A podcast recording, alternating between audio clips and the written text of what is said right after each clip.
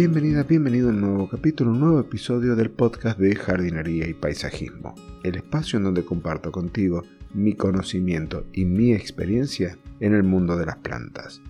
Hoy te voy a comentar los secretos o pormenores de una de mis favoritas dentro del paisajismo comestible y esa planta es el romero.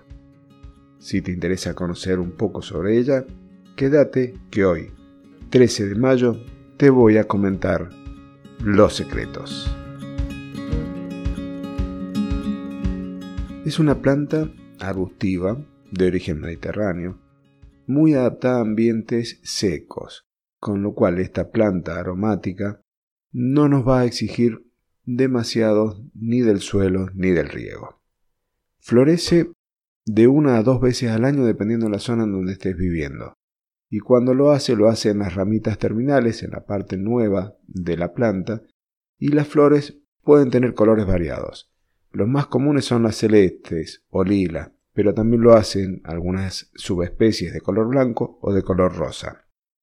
Como te decía hace un ratito, es una planta de origen mediterráneo, por lo cual es muy rústica. No nos va a pedir un suelo específico para que la estemos cultivando, Tolera muy bien los suelos que son pobres, que son arenosos. Lo que tenemos que tener en cuenta es que no requiere mucha agua, por lo tanto, demasiada agua o con un suelo arcilloso que retenga mucha agua, eso podría llegar a ser perjudicial. Lo único que hay que tener presente es que necesita, como la mayoría de las aromáticas, un mínimo de 6 horas de pleno sol. Eso es lo que vas a tener que tener en cuenta al momento de elegir el lugar donde la vas a colocar en tu jardín. Cuando la querés multiplicar, tenés distintos métodos, hay algunos que son más simples que otros, algunos que son más rápidos que otros. El más lento de todos es utilizando las semillas. Las semillas no son tan buenas para reproducir el romero, es un proceso muy lento. Las semillas vas a tener que hidratarlas por lo menos 8 horas antes de llevarla a la maceta o a la bandeja de siembra que vayas a usar. Después la vas a tener que colocar en un ambiente templado, con unos 25 grados sería lo ideal para favorecer el proceso de germinación. Y ese lugar tiene que ser muy luminoso, pero sin sol directo. Esta plantita, esta semilla, perdón, la vas a colocar en esa bandeja cuando germine. Esto lo vas a estar haciendo a finales de invierno, que me había olvidado decirte. Cuando germine, empiece a crecer. Cuando llegue a sus primeros 10 centímetros, ya se cambia de maceta a una maceta un poquito más grande y luego de un año de crecimiento en ese lugar, recién ya la podés llevar a, destino al su lugar definitivo en el jardín. Eso va a asegurarte de que la planta prospere bien en las condiciones que les estás dando y tengas una planta sana y fuerte de romero. Otra de las opciones para reproducirlo es a través de esqueje. Cuando hablamos de esquejes, estamos tomando una pequeña porción de unos 10 o 15 centímetros de madera, una ramita. Lo que vas a hacer a esa ramita, la vas a limpiar sus dos tercios inferiores. Si tiene 10 centímetros, van a ser alrededor de 7 centímetros que vas a agarrar y le vas a sacar todas las hojitas para poderla llevar a la bandeja donde lo vas a trabajar para que eche raíces. Una vez que la limpiaste, lo que vas a hacer le vas a colocar hormonas de enraizamiento en el corte que le has hecho inferior para poderla colocar en un recipiente donde la vas a hacer enraizar. Podés colocarla primero unos días en agua, eso va a ayudar a que se eliminen unas hormonas que inhiben el enraizamiento y después hacer el proceso de la hormona y de ahí a la bandeja. Algo que eh, contribuye y mucho al porcentaje de éxito es tomar las ramitas, hacer esos esquejes de las ramitas que poseen flores. Ese es un dato fundamental, es como un tips, un secreto para hacerlo. Otra posibilidad de lo que tenés para reproducirlos es agarrar cuando hiciste el esqueje, cuando lo dejaste en agua, cuando lo pusiste con las hormonas de enraizamiento, ya sea de esas que vienen de uso industrial de las que vos podés comprar o lo hiciste utilizando ya sea aloe o por ejemplo el té este de sauce que en algún momento te he comentado, las colocas directamente en una maceta que tenga arena, que esté bien húmeda y armarle como un invernadero, como te decía con el caso de las siembras en algún momento, para que genere un microclima y esto le esté dando más chances al éxito para obtener nuevas plantas. Este es el método más difundido para la reproducción de los romeros. Otra de las opciones por acodo, ya sea un acodo tradicional o un acodo aéreo. Cuando hablamos de acodo es tomar una ramita, arquearla, ponerla en contacto con el suelo, enterrándola o solamente apoyándola en algunos casos, y este contacto con el suelo va a hacer que la planta emita raíces en ese punto. Esa es una de las formas para hacerla, es una de las formas que la planta lo hace, digamos, naturalmente. En algunas variedades de romero, si uno ve que las ramas están apoyando y después cuando quiere podarlas resulta que las levanta y ya viene enraizado.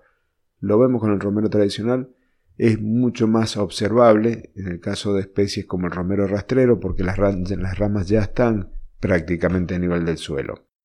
Esto entonces es una de las formas casi naturales de multiplicación del romero, por el tema del acodo.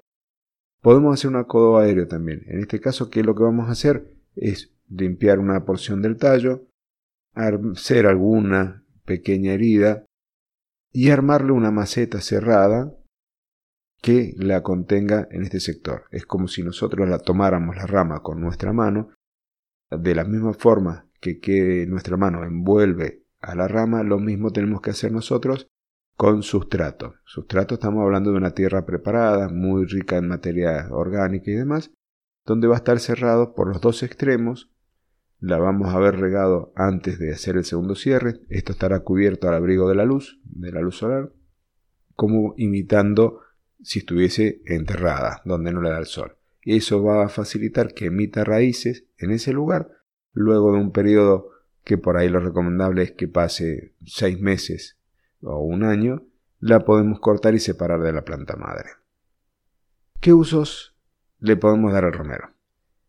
Más allá de los usos culinarios que se pueden usar principalmente para aromatizar carnes de aves o carnes rojas, generalmente dentro de las carnes rojas la que más se utiliza es el cordero, también la podemos utilizar para aromatizar aceites o para aromatizar vinagres. Si las ramitas son más gruesas, inclusive la podemos agarrar y la podemos utilizar para hacer los brochettes, para enhebrar las carnes, las verduras que estemos por cocinar a la parrilla o al horno. Esta planta también tiene usos medicinales. La lista es bastante, bastante extensa. No es mi objetivo hablar sobre las propiedades medicinales de las plantas, ni en el podcast ni en la web, porque hay temas que no están debidamente documentados, pero sí te puedo decir que ayuda a aliviar dolores de cabeza, a dolores de articulaciones, a aliviar el malestar en algunos golpes o algunas torceduras, también ayuda contra la diarrea y otros trastornos más. Lo interesante es que su aroma ayuda a mejorar la memoria a corto plazo. Ese es un dato por ahí que no representa ningún riesgo de exceso si nos pasamos. Otro dato curioso de esta planta es que la podemos colocar cerca de las ventanas, ya sean en macetas si usamos variedades rastreras que son de menor tamaño o en canteros cercanos a las ventanas, porque son buenos para repeler los mosquitos. Pero ahora bien, vamos a la parte que me interesa comentarte, que es cómo la incorporamos en el jardín. Cuando usamos el romero en nuestro jardín, tenemos cuatro opciones para emplearlo. Uno es de forma aislada. En este caso, estamos usando a esta planta como la protagonista en el jardín, en un sector que nosotros la veamos, que nos llame la atención. Le pondremos algún otro tipo de plantas de pequeño porte o algo así cerca o que terminen marcándola para que ella se luzca. Esa es una de las formas de usar el romero. O con una cama de piedras o cortezas de pino, algo que realmente la haga lucir.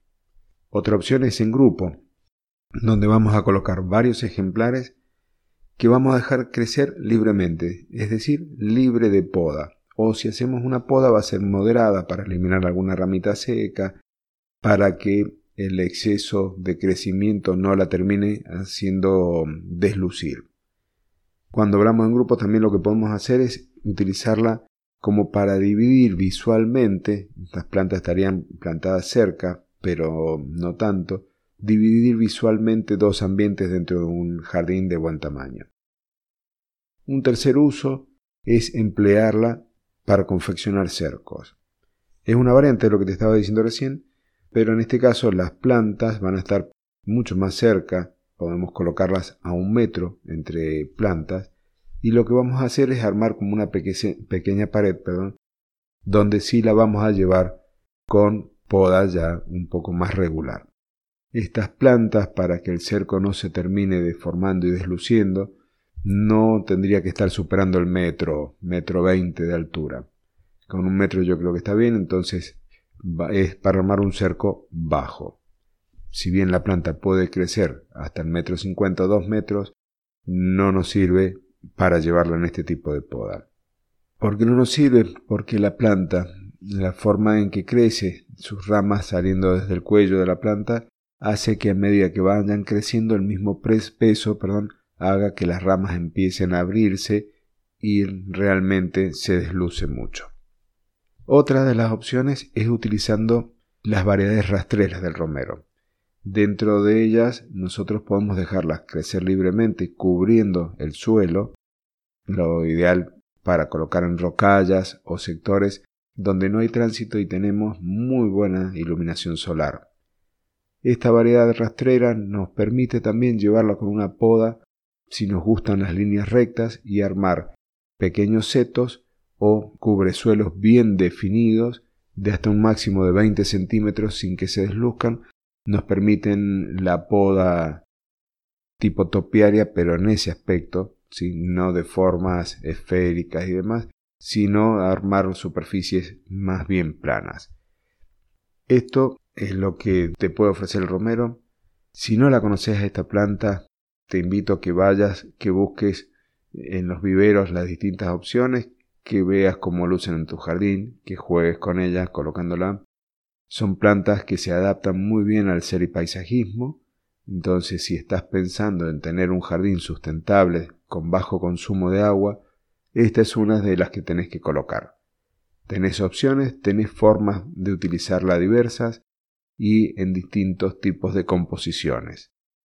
Te invito a que la uses, te invito a que la conozcas y te agradezco por estar acá. Si el podcast te gustó, si el episodio te gustó, te invito nuevamente a que te suscribas, a que me dejes un comentario positivo del mismo, que compartas el episodio. Y si tenés algún tipo de duda, consulta, usa la plataforma del podcast o envíamela al correo contacto arroba claudiodorato.com. Esto es todo por hoy, gracias por estar ahí. Y nos encontramos el jueves en un episodio de jardinería. En 5 minutos o menos, el podcast en donde te doy contenido de plantas en pequeñas dosis. Hasta entonces.